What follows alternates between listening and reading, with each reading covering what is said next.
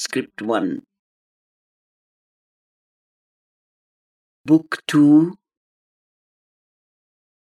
The Book of the Traveler of the Worlds. Canto 1 The World-Stair. Section 1 Alone he moved, watched by the infinity around him and the unknowable above. All could be seen that shuns the mortal eye. All could be known the mind has never grasped. All could be done, no mortal will can dare. A limitless movement filled a limitless peace. in a profound existence beyond earth's parent or kin to our ideas and dreams, where space is a vast experiment of the soul in an immaterial substance linked to ours in a deep oneness of all things that are. The universe of the unknown arose. A self creation without end or pause reveal the grandeurs of the infinite. It flung into the hazards of its play a million moods, a myriad energies. The world shapes that are fancies of its truth, and the formulas of the freedom of its force. It poured into the ever stable's flux, a Bacchic rapture and revel of ideas, a passion and motion of everlastingness. there rose unborn into the unchanging surge. Thoughts that abide in their deathless consequence. Words that immortal last, though fallen mute.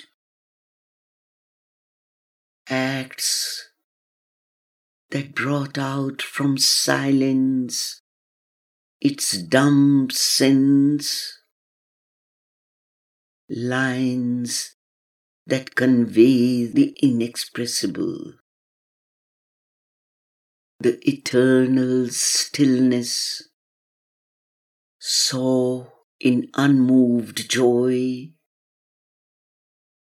his universal power at work display in plots of pain and dramas of delight.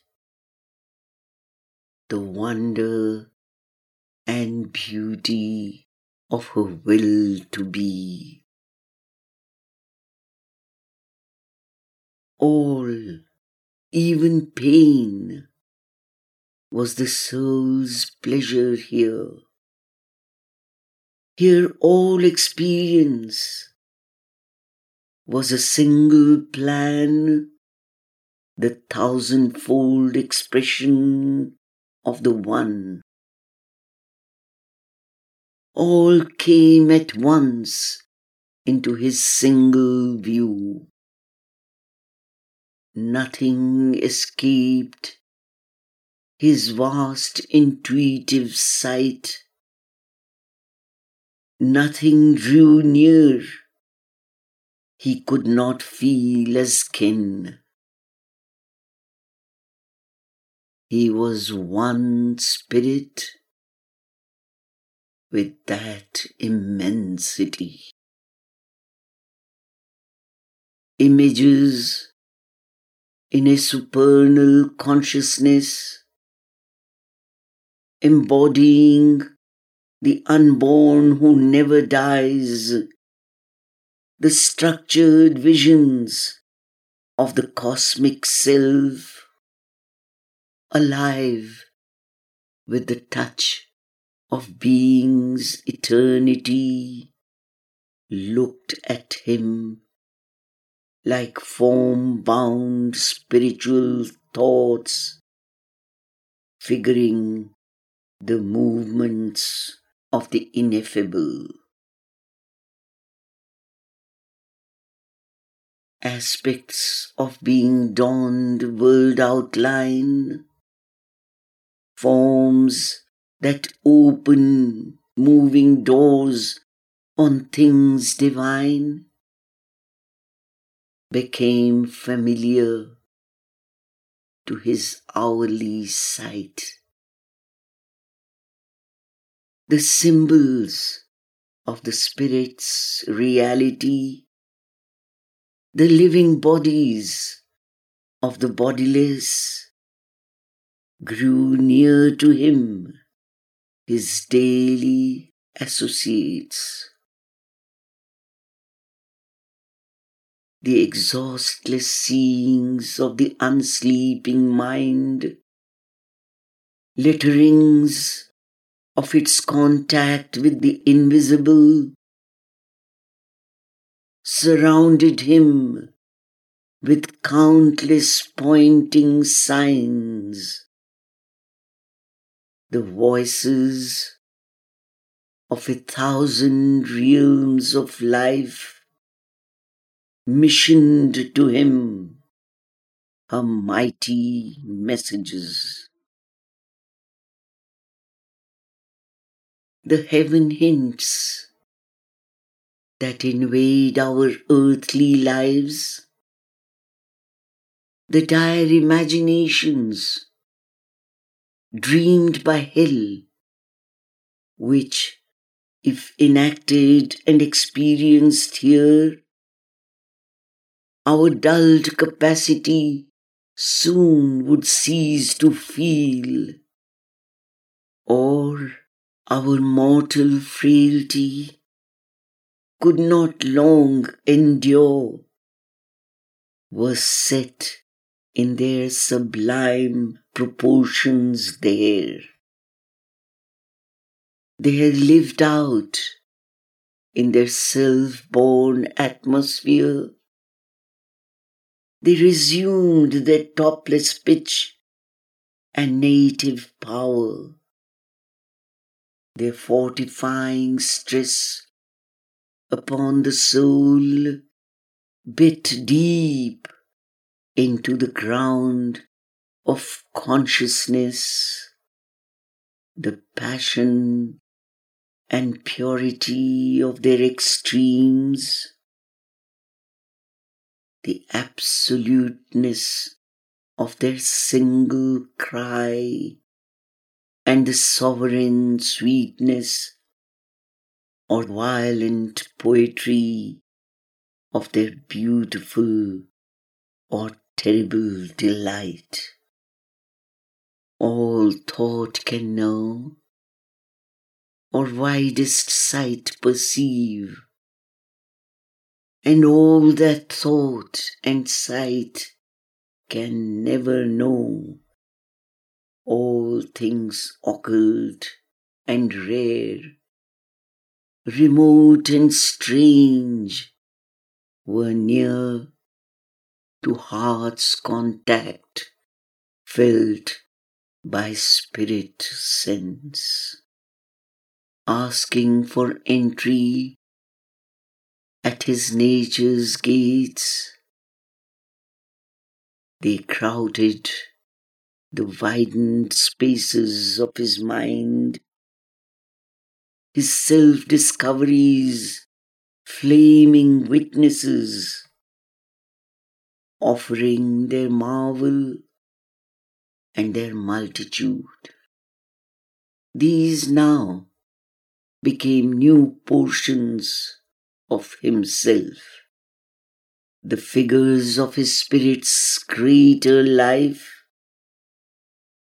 the moving scenery of his large time work, or the embroidered tissue of his sins. these took the place of intimate human things and moved as close companions of his thoughts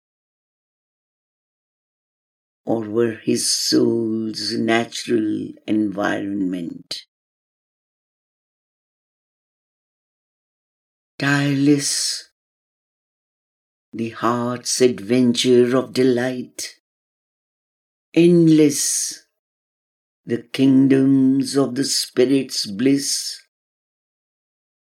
Unnumbered tones struck from one harmony's strings, each to its wide winged universal poise,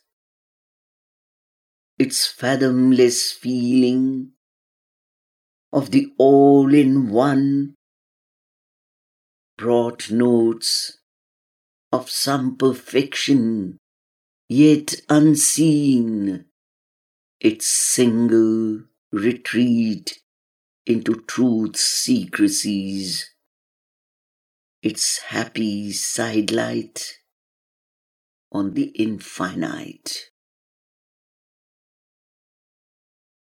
All was found there. The unique has dreamed and made, tinging with ceaseless rapture and surprise, and an opulent beauty of passionate difference, the recurring beat that moments God in time. Only was missing. The sole timeless word that carries eternity in its lonely sound, the idea, self luminous key to all ideas, the integer of the Spirit's perfect sum that equates the unequal all to the equal one, the single sign, interpreting every sign,